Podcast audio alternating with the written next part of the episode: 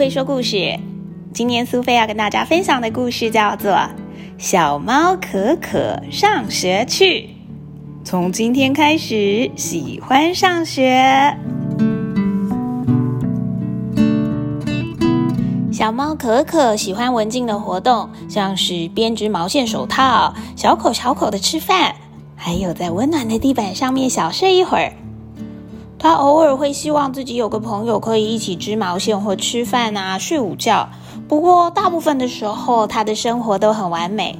一直到某一个星期一的早晨，妈妈说：“可可，你记得今天是什么日子吗？是开始上幼稚园的日子哦。你准备好要交朋友、玩游戏还有唱歌了吗？”可可的脑袋里浮现了几掌、旋转溜滑梯，还有都是灰的粉笔跟沾了胶水而黏哒哒的手。他觉得自己还没有准备好。不过可可连他的小猫胡须都来不及抽动一下，就发现自己缩在时髦老师的教室里了。积木发出吵闹的声音，荧光色的数字贴纸贴满了墙壁，刺眼的太阳射进窗户里。有只手拍拍可可的肩膀，它缩了一下。这只小猫说：“嗨，我是小佛。”可可的嘴巴好像棉花一样干，它一个字都说不出来。不过小佛还是对它微笑。就在这个时候，时髦老师把灯关了又打开。他说：“嘿，各位，数数的时间到了。”接着他摇起了铃铛，但是对可可来说，铃声听起来就跟锣的声响一样大。围圈圈时间到喽，小猫咪们全部坐在地上，一起听故事吧。可可觉得要跟所有的小猫坐在拥挤的故事时间专用地毯上，简直就是大灾难。下课的时间，小佛走过来，轻声的问他说：“你想跟我一起玩跷跷板吗？”可可都还来不及回答，一群高声尖叫、挥舞着猫爪子的小猫，已经像是旋风一样团团围住他了。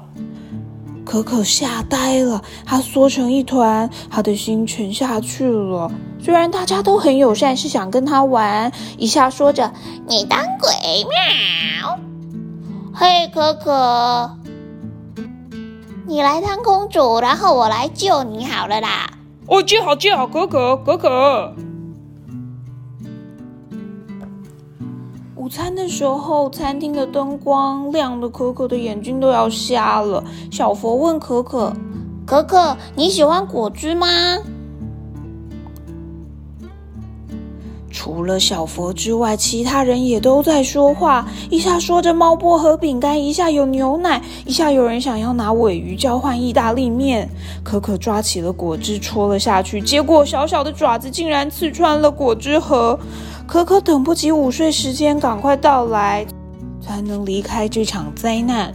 但是午睡时间简直糟糕透顶，时髦老师的香水像干草一样难闻。小佛说：“呃，祝你有个好梦啊，可可。”午睡时间开始喽，小朋友们赶快休息喽。可可的身体摇晃了起来，而且他在粗糙的地毯上面根本睡不着。他努力过了，他叹了一口气，开始哭了起来。学校仿佛有九辈子这么漫长，甚至是十辈子。午睡时间结束之后，时髦老师带着小猫们绕着校园走，好像他们是囚犯一样。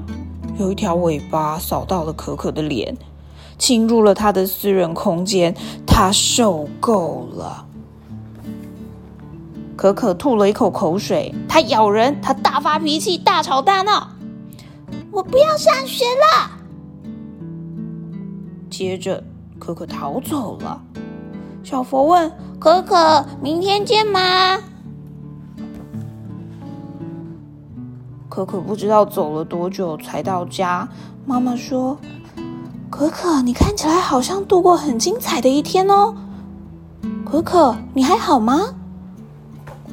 可可的猫咪胡须垂了下来，它一句话也不说，缩成了一团。妈妈轻抚可可的左耳后方，直到可可睡着。星期二的早上，可可说：“妈妈，我讨厌猫薄荷饼干，它害我不舒服。”好吧，那今天不用去幼稚园了。可可在他舒服的房间里睡了一整个早上。后来，小佛来找可可，他跟可可妈妈说：“我们都很想可可哦。”他在休息哦，你们明天就会见到他了。其实，可可正在衣橱里面下棋。小佛离开的时候，可可还松了一口气。到了星期三的早上，可可还是觉得不舒服。妈妈问他：“你确定吗？”可可很坚定的告诉妈妈，她还是不想去上学。今天下午，小佛还是来了。妈妈说：“可可还在休息，不过你可以去打招呼哦。”小佛在可可房间找了又找，就是找不到可可。正当他终于要放弃离开的时候，可可松了一口气。不过他感到有点失望。星期四早上，可可快要康复了。他有一点咳嗽。妈妈，我还是生病，没办法去上学。可是我应该可以玩跷跷板。你确定吗？确定啦。好，可是明天你就要去上学喽。一个人玩跷跷板，上上下下，其实大部分的时候都在下面啦。可可在等小佛，但小佛今天怎么没来啊？和朋友一起玩会是什么感觉呢？不过，可可才不想念幼稚园，对吧？星期五早上，可可已经做好准备，要再次挑战幼稚园了。可可把背包塞满求生工具，他打算在时髦老师开灯的时候戴上太阳眼镜，耳罩呢，则是用来挡住代表围圈圈时间的锣声，还有他自己的丝滑地毯，则是故事时间要用的。下课的时候，可可跟小佛下了棋，接着他需要自己一个人的时间。午餐的时候，可可啃着 cheese，小口小口的喝果汁。午睡的时间，可可睡在他的新朋友小佛旁边，在他的丝滑地毯上。两个人之间隔着足够的距离，这一天并不完美，但也不是一个大灾难哦。当可可回到家，妈妈一边轻轻摸着可可左耳后面，一边听着可可分享这一天发生的事情。于是可可决定下个礼拜她也要去上学，再下一个礼拜也要去哦。每个星期上学都越来越有趣，有一个像小佛一样善良又令人安心的朋友。也很有帮助哦。现在可可迫不及待要去上学了，有些日子他等不及要回家。